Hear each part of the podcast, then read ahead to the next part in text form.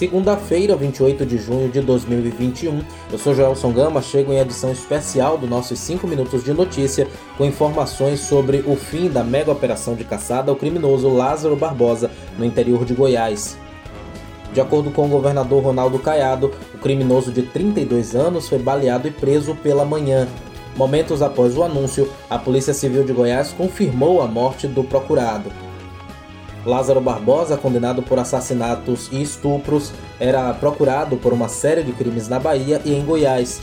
Ele também era acusado da morte de quatro pessoas de uma mesma família em Ceilândia, no Distrito Federal, e de um caseiro de uma fazenda no distrito de Girassol, em Goiás. Em um vídeo divulgado pela Rede Globo, policiais apareceram retirando o fugitivo de uma viatura. Ele apresentava ferimentos, em seguida, é colocado em uma ambulância e encaminhado para um hospital da região. Lázaro Barbosa era baiano e tinha 32 anos. Acompanhe com a gente a reportagem de Patrícia Bringel ao jornal Anguera, primeira edição. Lázaro Barbosa Souza tem 32 anos e é de Barra do Mendes, na Bahia. Foi na cidade onde nasceu que começou a trajetória criminosa. Em 2007, ele chegou a ser preso por duplo homicídio, mas fugiu da cadeia dez dias depois.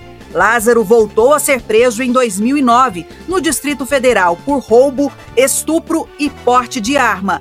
Em 2014, conseguiu ser transferido para o regime semiaberto e de lá fugiu pela segunda vez em 2016.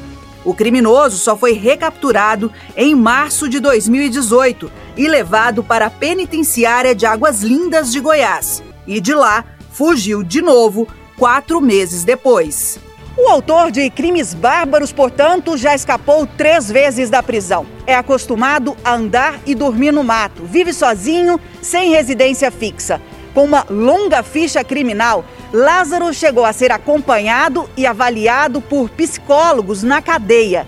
Um deles em 2013, ou seja, antes de Lázaro conseguir na justiça a progressão de regime, escreveu no laudo psicológico que Lázaro é um psicopata imprevisível e destacou ainda algumas características marcantes do perfil do criminoso, como agressividade, impulsividade, instabilidade emocional, falta de controle e de equilíbrio. Este ano, em abril, o criminoso invadiu uma casa no setor Sol Nascente, no Distrito Federal.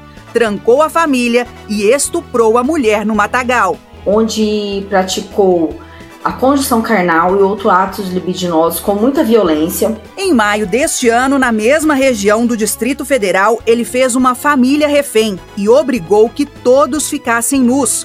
As mulheres foram forçadas a cozinhar e servir jantar para ele. Na última quarta-feira, Lázaro protagonizou o crime que repercutiu no país inteiro. Uma chacina em Ceilândia, no Distrito Federal. As buscas começaram no dia 9 de junho, após o crime no Distrito Federal. Na fuga, Lázaro roubou um carro e foi para a cidade de Cocalzinho de Goiás, a 80 quilômetros de distância. Desde então, foi perseguido pela força-tarefa policial pelas matas da região. Drones, helicópteros, rádios comunicadores e até caminhão com uma plataforma de observação elevada de vídeo monitoramento ajudaram nas operações. Cães farejadores também atuaram na caçada Lázaro. A cadela Cristal, que ajudou nas buscas do desastre de Brumadinho em Minas Gerais, estava dentre os animais. Durante a perseguição, Lázaro invadiu ao menos 11 fazendas, trocou tiros e baleou moradores, dois policiais militares e um oficial da Força Aérea Brasileira, segundo informações da própria Força Tarefa. Ele também fez uma família refém em uma das fazendas, um casal e um adolescente de 16 anos. Durante o sequestro, o criminoso exigiu que todos andassem em um córrego para não deixarem rastros.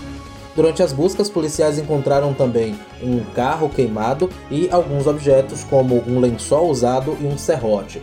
Todos os itens seguiram para a perícia. Com a morte de Lázaro, chega ao fim o que já era considerada uma das maiores operações policiais da história do Brasil. Por agora é isso, chegamos ao fim dessa edição especial do nossos 5 minutos de notícias. Até mais!